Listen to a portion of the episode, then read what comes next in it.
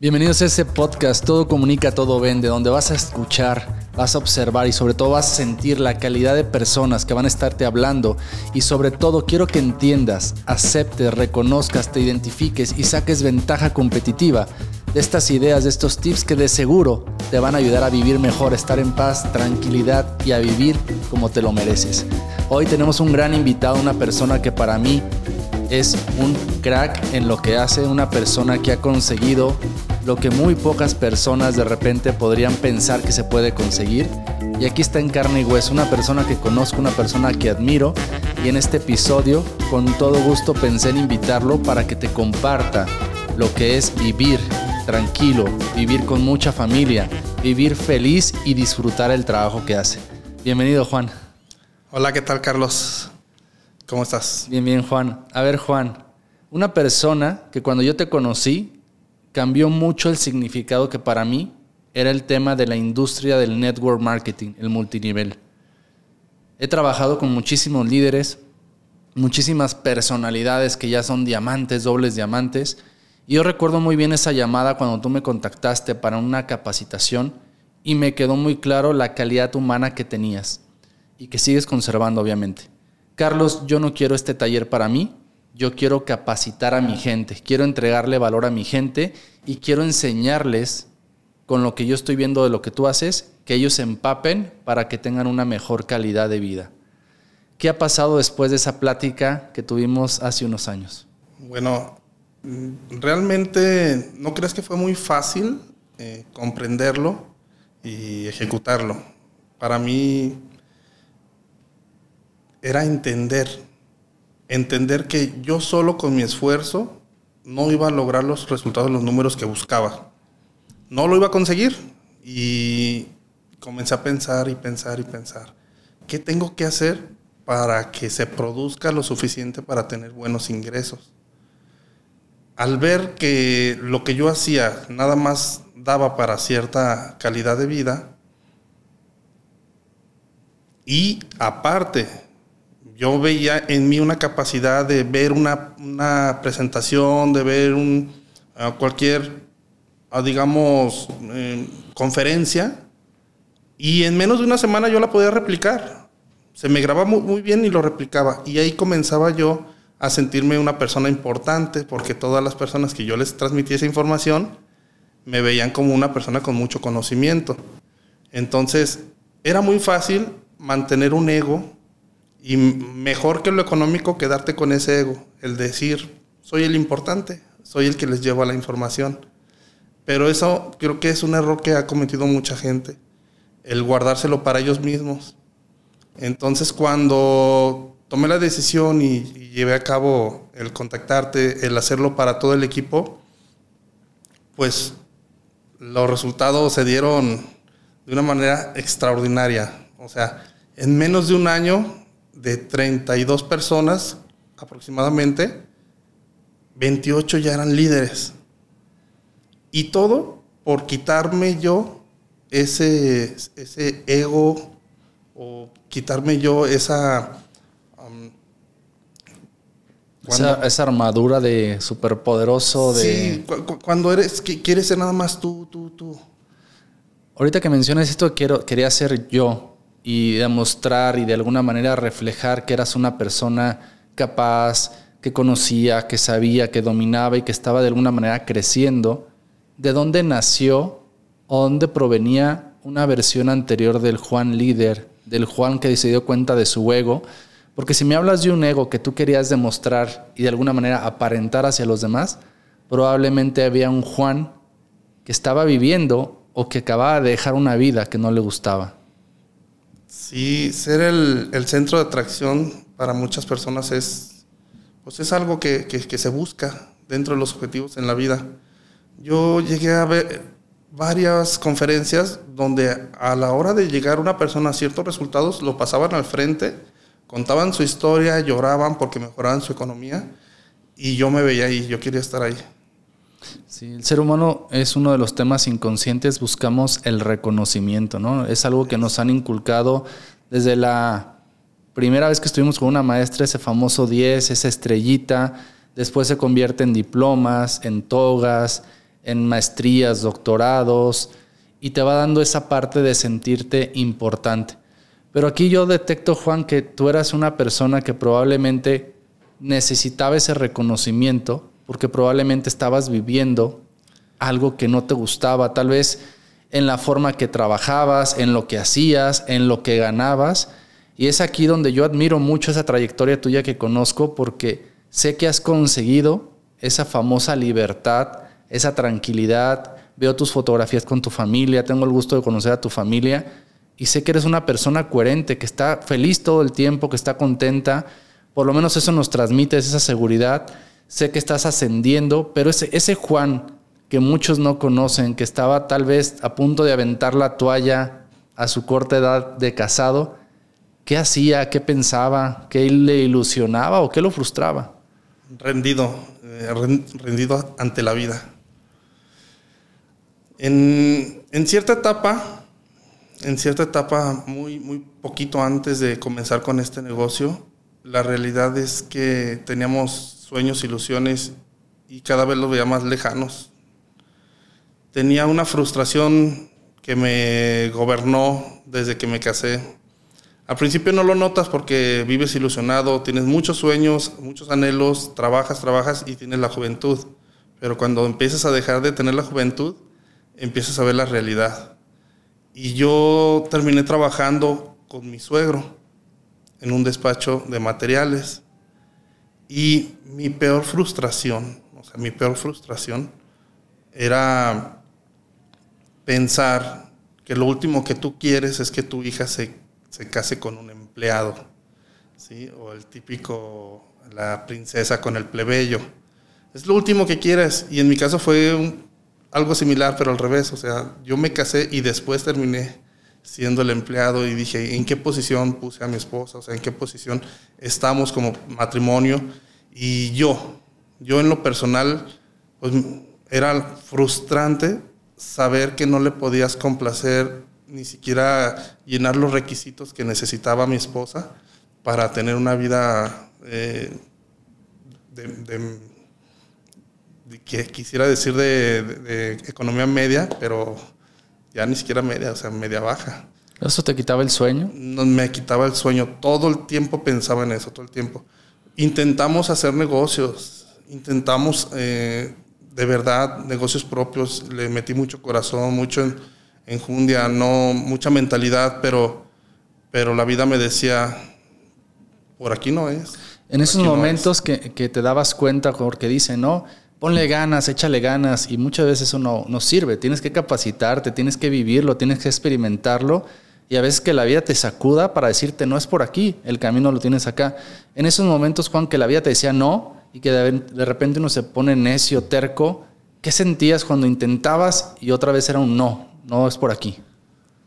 Eh, hasta antes, antes de leer lo que para Ogmandino, el, escritor del, del libro El vendedor más grande del mundo, que el fracaso era bueno, que era lo mejor que te podía pasar, hasta antes de eso era llorar era vivir enojado, era la frustración en, carne viva. Pero una vez que, lo leí casualmente en, un libro, entendí que todo fracaso era bueno, pero no sabía para qué o por qué. Porque yo seguía fracasando y seguía eh, teniendo duda en, ese dicho que dicen cuando se te cierra una puerta se abre una ventana entonces tenía duda, duda, duda, pero si algo te puedo asegurar hoy en día es, es que es la frase con más eh, verdad que existe eh, en el mundo. Es una frase que hiciste tuya y que de alguna manera entendiste las señales de decir, ok, estoy fracasando. Digo, a nadie le gusta fracasar, obviamente, y a nadie le gusta decir, ay, fracaso número 7, ahí viene el 8 y el 9, a lo mejor es el bueno.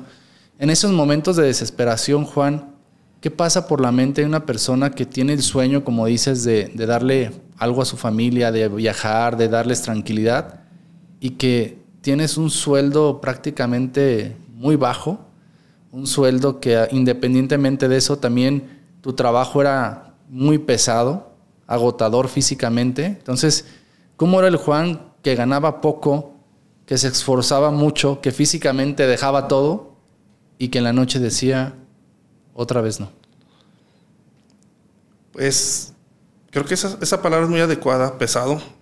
Pesado porque hasta que no tienes ese tipo de trabajos, ¿entiendes? O sea, era a pala subir y bajar arena, cargar ladrillos arriba del camión, de la camioneta, blogs, levantarte a las 5 de la mañana para ir a, surtir blogs antes y estar en el despacho a las 9, a las 8 que se abría.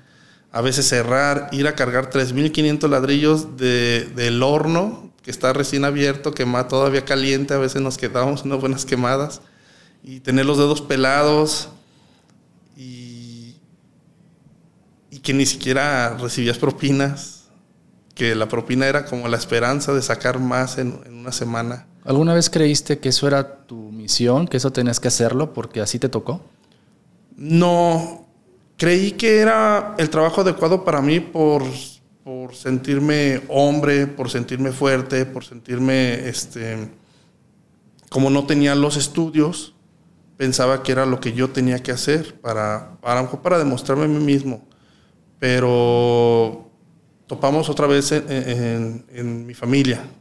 No quiero decir mi familia y la economía, pero al final de cuentas llegó un punto donde me comencé a convertir en lo peor que le había pasado a, a mi familia. ¿Tú te decías eso o te lo decían a ti? ¿O tú te lo creías? No, mm, saqué conclusión. Porque, una, mi, esposa no podía, o sea, no podíamos ni ir al, supermercado si no teníamos una tarjeta de crédito que, que pagar. Si no, no existía un ir al mandado. Y mis hijas, de la escuela al, al, al negocio de mi señora, que estaba enfrente de la escuela, entonces era todo. O sea, no era de clases de baile, clases de piano, clases de canto, eh, nada, nada, nada, nada. Entonces, al tener una economía tan limitada, las, tú sabes que las conversaciones en el futuro de tus hijos, al vivir limitados, van a tener un culpable. Entonces, tú como padre te sentías mal por estar inculcándoles inconscientemente la carencia, la pobreza, el no se puede, el espérate. El nos tocó estar abajo. Nos tocó estar abajo. ¿Y cuál es el momento, Juan, que de repente dices hasta aquí? Y Juan empieza a ver otros horizontes, porque yo sé que los habías visualizado y los anhelabas por tu familia, que era tu motor. Pero que ese fue algo que te despertó y te hizo decir, a ver, hasta aquí. Sí, no, fue eh, eh, precisamente en, en ese momento de conciencia donde me di cuenta que yo era el villano de la película de mi familia, decidí cambiar el rol. Yo dije, tengo que ser el héroe de mi familia. Tengo que ser el héroe. ¿Qué tienes que hacer? No sé. Pero lo tienes que hacer. Pedía al cielo señales. O sea, dime por dónde es el camino, dime cuál es la señal.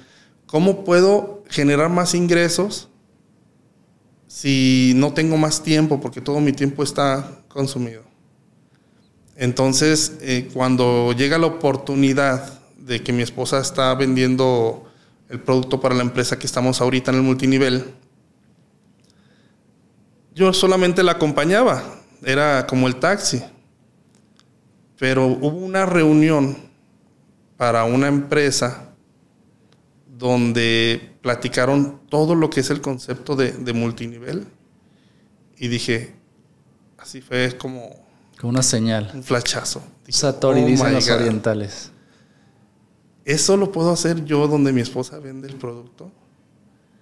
Y comencé a investigar, comencé a empaparme, em, comencé a, tener el conocimiento de, lo que es el plan de compensación. Y, y, te lo juro que es algo tan fácil y tan absurdo que no lo haya, que, que, no lo podamos ver antes y que solamente tengamos lo que, lo, pues, como, somos educados, que tienes que estudiar, estudiar, estudiar y después de estudiar, estudiar otra vez para poder tener un mejor empleo.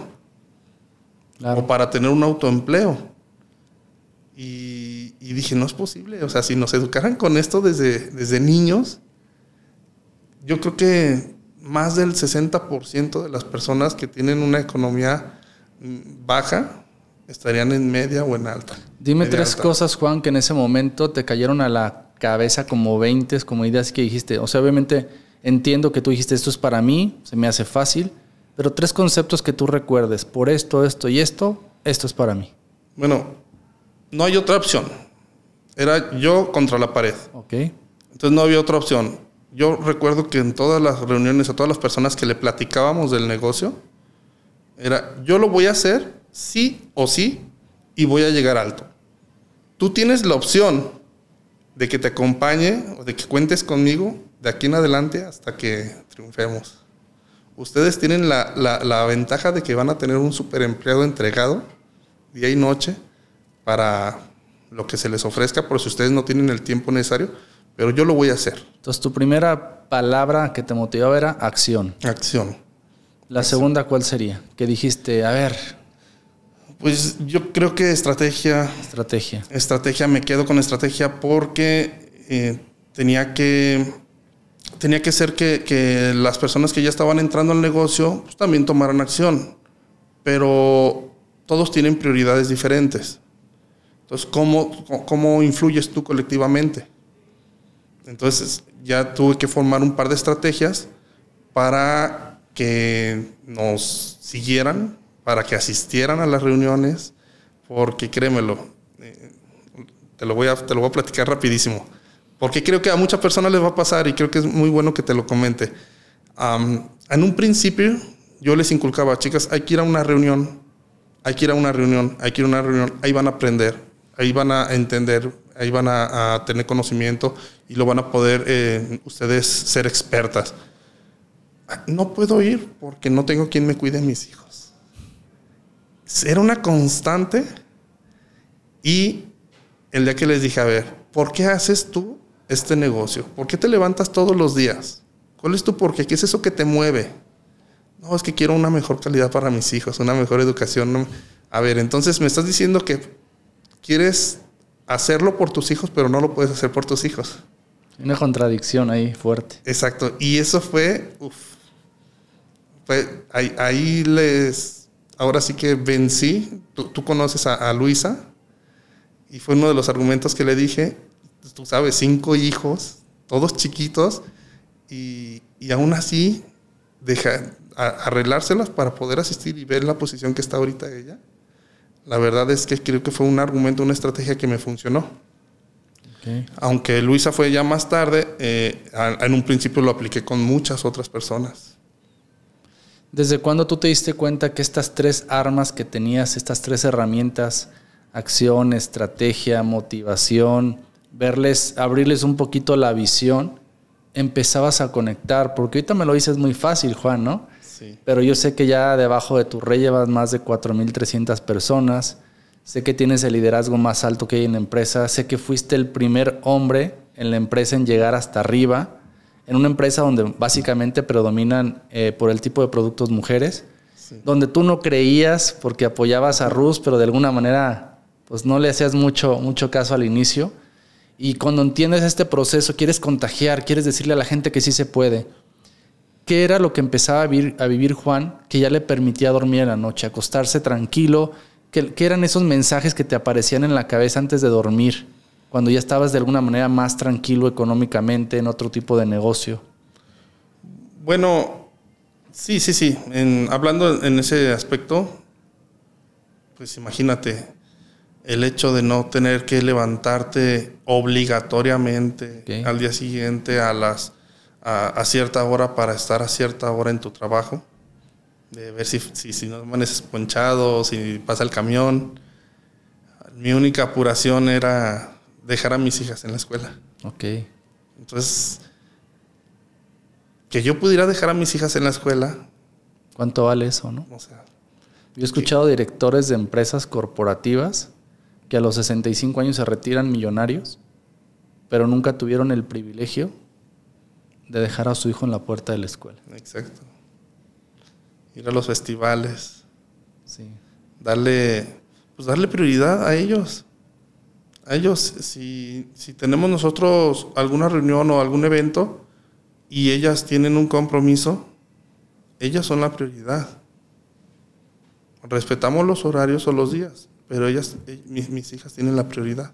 Entonces me estás diciendo, Juan, que estás en una empresa donde te capacitaron, donde tú realmente fuiste desde un inicio una persona, por así decirlo, autodidacta, porque aunque te daban capacitaciones, pues te metiste a leer, te empezaste a hacer cosas porque decías o a mi familia o, adiós familia porque yo soy el villano. En ese momento que Juan se siente el villano, se quita ese disfraz y empieza a convertirse en un héroe. Así, textual. ¿Qué, qué pasa cuando dejas a tu hija en la escuela esa mañana y te dice gracias papá, te da un beso? Cuando regresas con tu esposa y tienes tiempo, cuando empiezas a ver que la red empieza a crecer. Porque yo tengo entendido que la palabra multinivel en el código cultural latinoamericano es mal vista. Que un hombre esté en una red de multinivel, o peor de todo, que esté vendiendo productos, ¿cómo puedes salir a la calle cuando todos esos preceptos culturales, en vez de ayudar a una persona, son piedras que se echan a la espalda al decir multinivel, networker, redes de mercadeo, Sí, hay que, hay que capacitarnos, hay que aprender, hay que tener una autoeducación. Hay que prepararnos muy bien porque sí es muy duro y muy difícil eh, de repente encontrar con personas ya con éxito que te critican, que te pueden criticar a, ti o a, lo que haces eh, o a los que hacen lo que haces. En el lapso de la historia ha sido muy criticado gracias a fraudes que se han hecho eh, poniendo o interponiendo el nombre de multinivel. Pero multinivel no, no es muy visto que se hagan fraudes en el multinivel. ¿sí? lo primero que entendí fue que el, sistema Ponzi, el sistema piramidal, como la, flor de, la, abundancia, Este, todas estas e, ejecuciones fraudulentas, los adoptan y los relacionan con el multinivel, pero no tienen nada que ver, absolutamente nada que ver. En este momento, Juan, mucha gente puede estar pensando, no, pues es que él ya es un líder, ya tiene mucha gente abajo. Yo estoy iniciando o me siento como Juan se siente. ¿Qué le dirías a esa persona que de repente puede estar en esa situación ya de la pared frente a ella, de sentirse ya el villano? De ganarse ya casi el Oscar por decir sí soy el villano y autoafirmarse cuando ve su cartera vacía, cuando no puede ir a ningún lado, cuando no ajusta para comprar algo y que le ofrecen el multinivel. ¿Qué tendría que fijarse? ¿Qué tendría que analizar? ¿Se deja llevar por las comisiones? ¿Se deja llevar por el edificio donde está la empresa? ¿Se deja llevar por qué? todo, todo, lo que comentas, la verdad es que tenemos que tener mucho cuidado mucho cuidado porque en el área de multinivel tratan de convencer, convencer muchas veces sin ser realistas, sin, ser honestos. Eh, te pueden poner un edificio elegante, unas oficinas elegantes, te van a presentar una persona que supuestamente gana mucho dinero y te van a decir, te van a vender las ah, perlas de la Virgen para que tú entres. Entonces, eh, tienes que estudiar mucho el tema. Lo, que, lo que sí no debes de hacer es no entrar. Podrás modificar tu camino en el proceso. Si entraste a una empresa que, no es buena, que no tiene buen producto, o, vaya, que infla mucho el precio del producto para poderte pagar comisiones, pues está bien, tú aprendiste algo, pero en el camino vas a conocer alguna empresa que sí eh, llene los estándares los requisitos que tú necesites. ¿Crees que eso te lo da la filosofía de la empresa o te da el conocer a la gente que está en esa empresa? Mm, conocer a la gente. Sí, la, la, empresa, eh, la empresa siempre va a ser como cualquier negocio, cualquier producto. ¿Quién vende malo? ¿sí? Todos, todos venden bonito y todos venden cosas que funcionan. Pero la calidad humana que te encuentres en, en, la empresa, con los líderes con los que vas a aprender, es ahí donde, donde realmente vas a, ver si tienes una buena empresa, un buen futuro en esa empresa. Juan, viviendo en el año que vivimos, con esta experiencia, con este caminar, de las más de 4.000 personas y contando que están en tu red, ¿hay algún caso que te haga generarte esa extra dopamina, serotonina en tu cerebro, decir, tengo que seguir dando, tengo que seguir apoyando, tengo que seguir contagiando, aunque aparentemente ya estés en el tema de liderazgo? Sí, fíjate que precisamente me podría dar el lujo ya en este momento de, de retirarme. O sea, de jubilarme y seguir obteniendo mi ganancia mes con mes y presentarme una vez al mes, si tú quieres. Con lo que gano, así podría ya darme esa vida. Pero realmente creo que no se hace este negocio por lo que ganas o lo que llegas a ganar. Este negocio se hace porque precisamente todos los días ingresan personas con historias iguales o peores que las tuyas. Si tú creías que estabas como una persona fracasada, te das cuenta que hay personas que están mucho más abajo. Sí, dice, dice eh, Ogmandino también en un, en un libro, me dejé de quejar de mis zapatos el día que conocí a una persona que no tenía pies. Ok, qué poderosa. Entonces, el, comienzas a conocer a las personas, pero no nada más a conocerlas, sino a ver sus resultados. Yo eh, me comienzo a relacionar con personas que no saben escribir bien, que su familia es un caos completamente, y ahorita los veo ganando arriba de 30, 40 mil pesos, con una familia armónica, eh, todos luchando por el objetivo de, mejorar la economía, sí. Entonces, el hecho de que tú les quites el peso de que sabes que trabaja 40 años para que te den tu casa del Infonavit, para que la acabes de pagar, y decirles, oye, aquí en cinco años vas a poder comprar una casa de tres o cuatro veces el valor de la del Infonavit. Vas a poder estrenar coche, vas a poder irte a países que en la vida te imaginaste, vas, a, poder vivir viajando. Los lujos que, esta industria te promete. En este momento, Juan, que tú ya estás en una cabeza de un liderazgo, que hoy transmites esto a la gente, si tuvieras tu última conferencia, que te juntaran a toda la gente que pudiera ver en la red, y les tuvieras que dejar un mensaje, ¿qué mensaje les dirías? Es, muy complicado, Carlos, porque lo que te funciona a ti no les va a funcionar a otros. Y, y es tan sencillo como decirles, háganlo, háganlo. Lo tienen que hacer. Pero ¿qué sale de adentro? Porque me remonto a ese Juan donde hacía, donde se levantaba, donde cargaba costales y pues no se daba. Y todos los días luchaba y no llegaba el dinero. Incluso creo que aumentaban los problemas. Entonces, hoy Juan, con esta experiencia que ha caminado, me queda claro que tu tema es cada quien tiene un camino, cada quien tiene herramientas y dones diferentes. Pero en ese escenario, en este momento, la gente te está pidiendo que le des un consejo, que le des una idea, que le des, hazlo, pero ¿cómo hago? Ok, ok, ok. Podría vaya, podría darles un, un, diagrama, pero váyanse y, piensen mucho en, en, Steve Jobs y la calidad de Apple. Recordemos que Apple es calidad y practicidad. Vas a hacer lo mejor lo mejor de lo mejor para lo mejor. Y te tienes que convertir en eso. Es que no soy, es que no sé. Ok. Entonces, estudialo, búscalo, enséñate, aprende.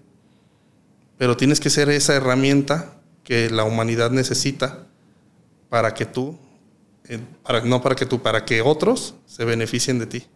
¿Qué puede hacer una persona que de repente no, no está acostumbrada a estudiar? tienen la cultura que estudiar es para otros, que creen que con el trabajo van a ganar y van a vivir y, se salen de la preparatoria, se salen de la secundaria por querer ganar dinero. Yo te platico una experiencia muy rápida, Juan. Yo a mis prácticamente 18, 19 años me ofrecieron un trabajo donde me ofrecían dos o tres veces más el sueldo promedio de una persona. Yo todavía estaba estudiando y para mí fue tentador, me brillaron los ojos. Dije, con esto me compro un coche en un mes y medio, dos meses. Un coche usado, ¿no? Y de repente dije, al año es tanto, a los dos años es tanto. Y era una vida de alguna manera tranquila y relajada. Pero iba a hacer una cosa en mi vida, dejar de estudiar por empezar a ganar dinero. Y yo me acuerdo que le dije a mi papá, oye papá, ¿qué opinas de esto? mi papá me dijo, pues está muy atractivo el sueldo, es lo que tú haces, es la profesión que tú estás estudiando y que una empresa de este nivel te invite, pues está de pensarse. Le digo, sí, pero ¿sabes qué? Voy a dejar de estudiar y terminar una carrera cuando ese es mi objetivo por ganar dinero. Yo lo que quiero es terminar de estudiar para después ganar dinero, porque yo tenía muy clara mi vocación. Y si dejaba en ese momento de estudiar por ganar dinero, iba a empezar a ganar dinero y después algún día iba a dejar de ganar dinero por volver a estudiar. Y creo que la escalera no era por ese lado. Entonces mucha gente de repente dice, quiero estudiar, quiero aprender, quiero invertir, pero nos cuesta, no, no tenemos esa preparación.